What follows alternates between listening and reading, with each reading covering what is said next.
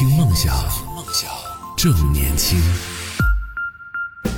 这里是听梦想 FM，我是梁老师。马上要读的这么一篇文章，我先介绍一下吧。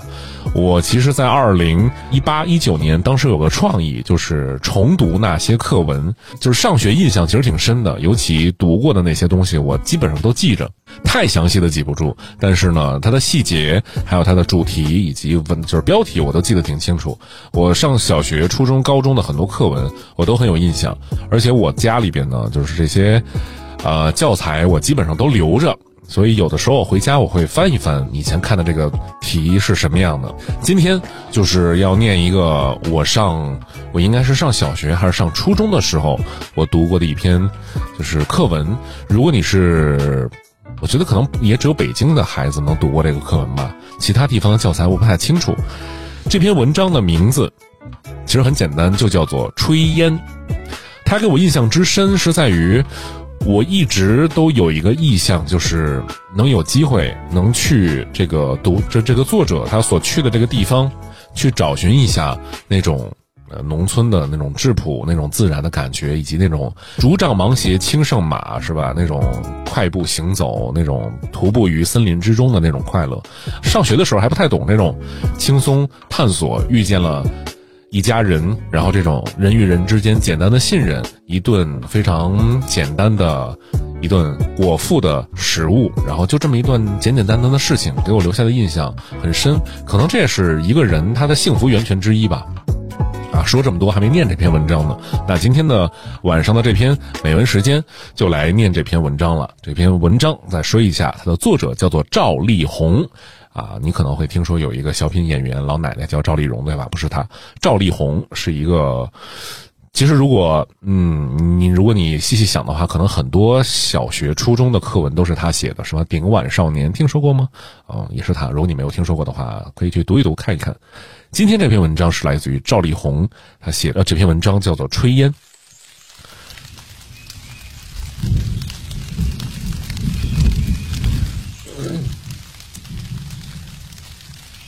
炊烟，赵丽红。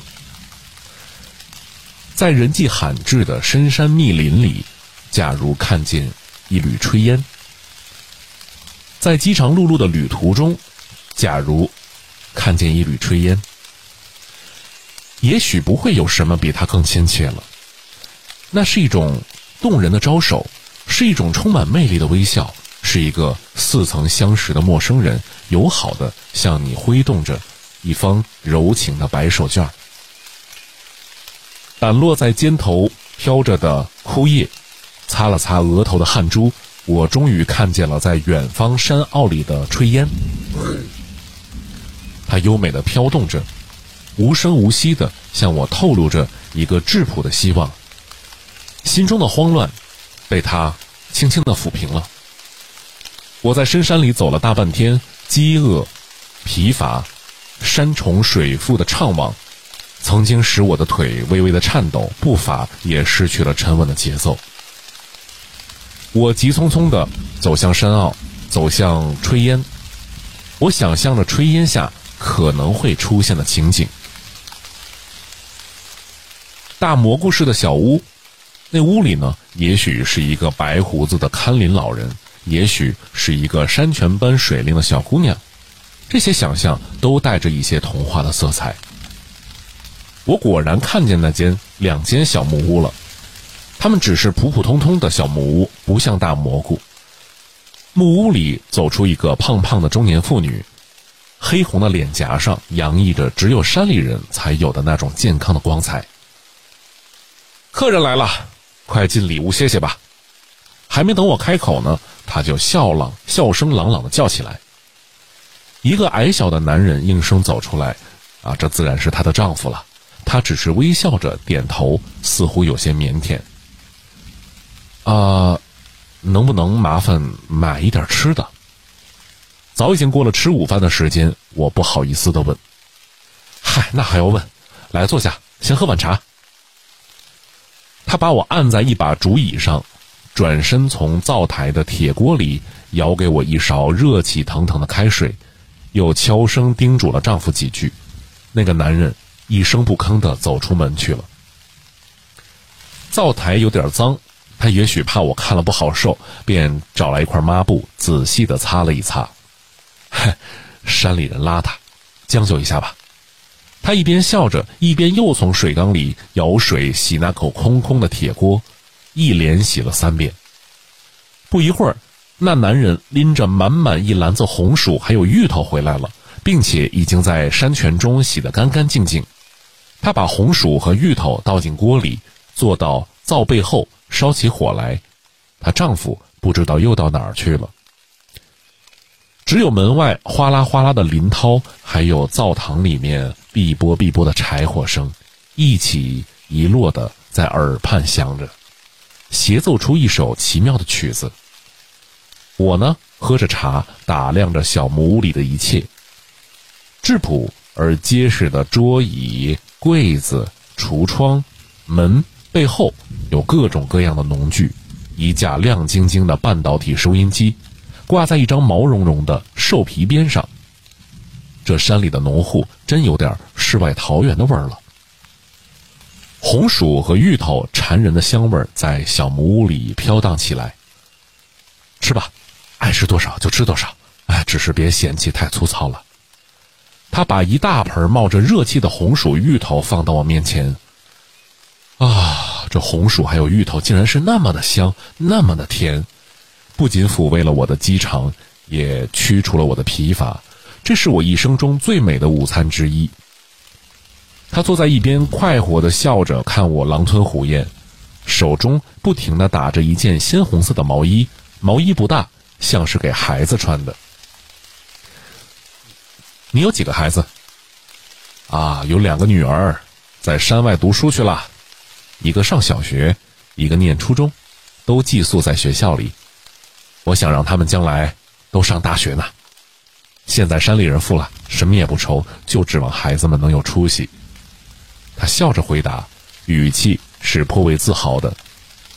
这小木屋里也有着和山外世界同样的憧憬和向往。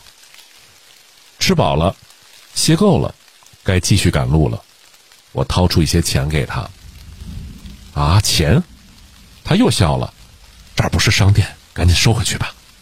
如果不忘记山里边的人，以后再来。我的脸红了，也不知道这是为什么，也许是为了这城里人的习惯吧。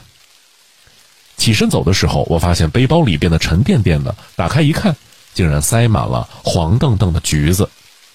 是她丈夫。